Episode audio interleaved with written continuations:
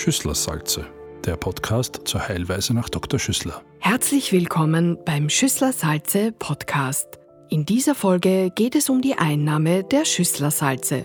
Wir haben Frau Magister Niedern-Feichtinger, Expertin für Schüsslersalze, besucht und sie gebeten, uns über die Einnahme der Schüsslersalze zu erzählen.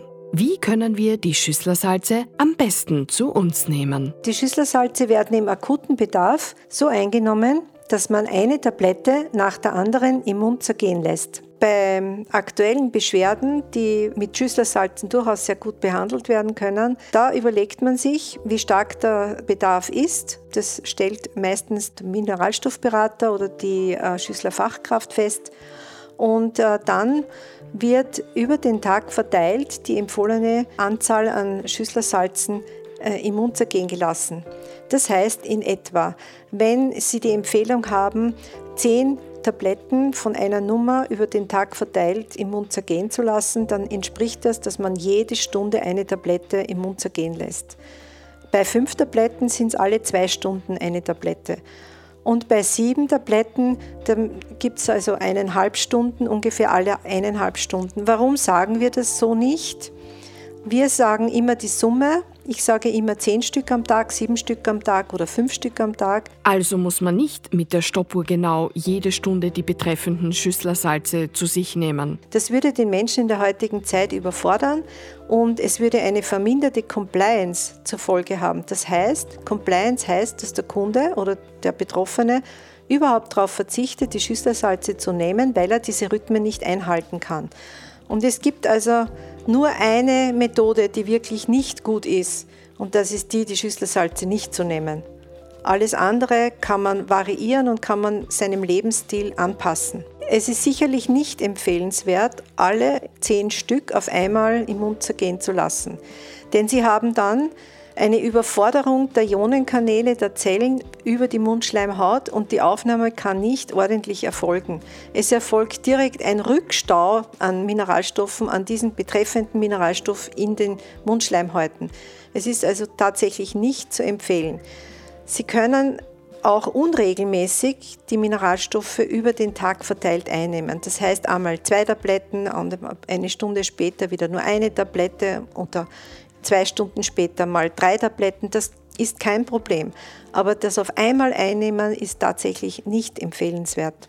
Die intensivste und ähm, beste Wirkung erreicht man über alle fünf Minuten eine Tablette im Mund zergehen lassen. Das wird also dann sein, wenn Sie Schmerzen haben, also diese anfänglichen Schmerzen, wenn es klopft und pocht oder wenn es heiß wird. Das kennen wir alle von Kopfschmerzen, die mal auftreten können.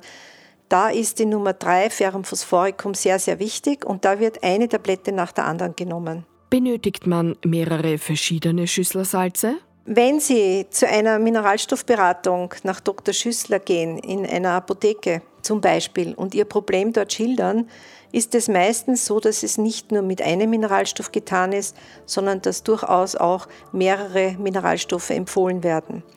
Wichtig ist dabei, dass eine Gewichtung stattfindet. Das heißt, der höchste Bedarf braucht die größte Anzahl Tabletten, die über den Tag verteilt zu nehmen sind.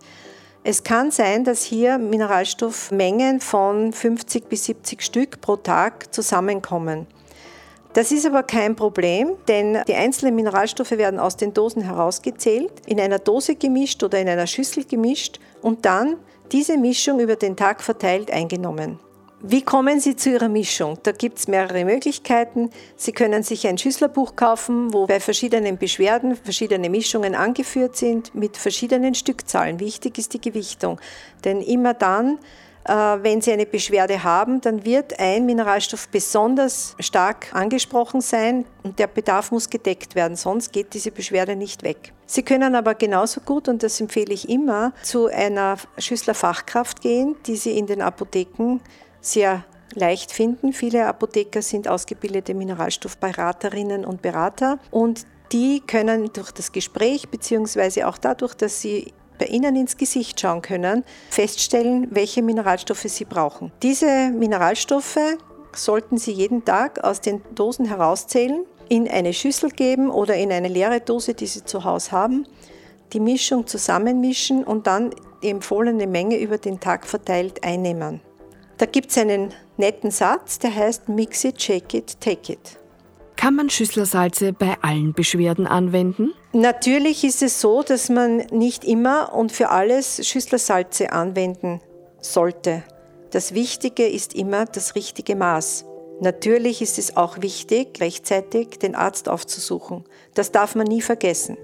Es ist auch wichtig, hin und wieder den Mineralstoffberater oder eine Schüsslerfachkraft aufzusuchen und sich beraten zu lassen, denn eines stimmt sicher nicht. Hilft's nicht, dann schadet's nicht. Denn bei Schüssler gibt es Reaktionen. Und man sollte auch gewisse Kombinationen wissen, die man unbedingt durchführen sollte. Und bevor wir zu diesen Kombinationen kommen, möchte ich Ihnen auch noch versichern, dass man niemals zu viel Schüsslersalze zu sich nehmen kann. Überlegen Sie einmal, in einer Liter Mineralwasserflasche kommt es, verschiedene Marken zumindest, vor, dass durchschnittlich 1000 Milligramm gelöste Mineralstoffe enthalten sind. Und wenn Sie jetzt das umrechnen und Sie würden das mit Schüsslersalzen zu sich nehmen, würde das bedeuten, dass Sie pro Tag eine Tonne Schüsslersalze im Mund zergehen lassen müssten, um diesen 1000 Milligramm zu entsprechen. Daran ersieht man ganz leicht, dass man über die potenzierten Schüsslersalze niemals eine Überdosierung oder ein zu viel an Einnahme haben wird. Das Einzige, was natürlich eine gewisse Begrenzung ist, ist das Thema Laktose, denn wer zu viel Laktose einnimmt, hat eine abführende Wirkung. Gibt es noch eine andere Art der Einnahme der Schüsslersalze? Grundsätzlich möchte ich auch darauf hinweisen, dass die Einnahme nicht nur dadurch erfolgen kann, dass man Schüsslersalze im Mund zergehen lässt, sondern man kann die Schüsslersalze auch in Wasser lösen.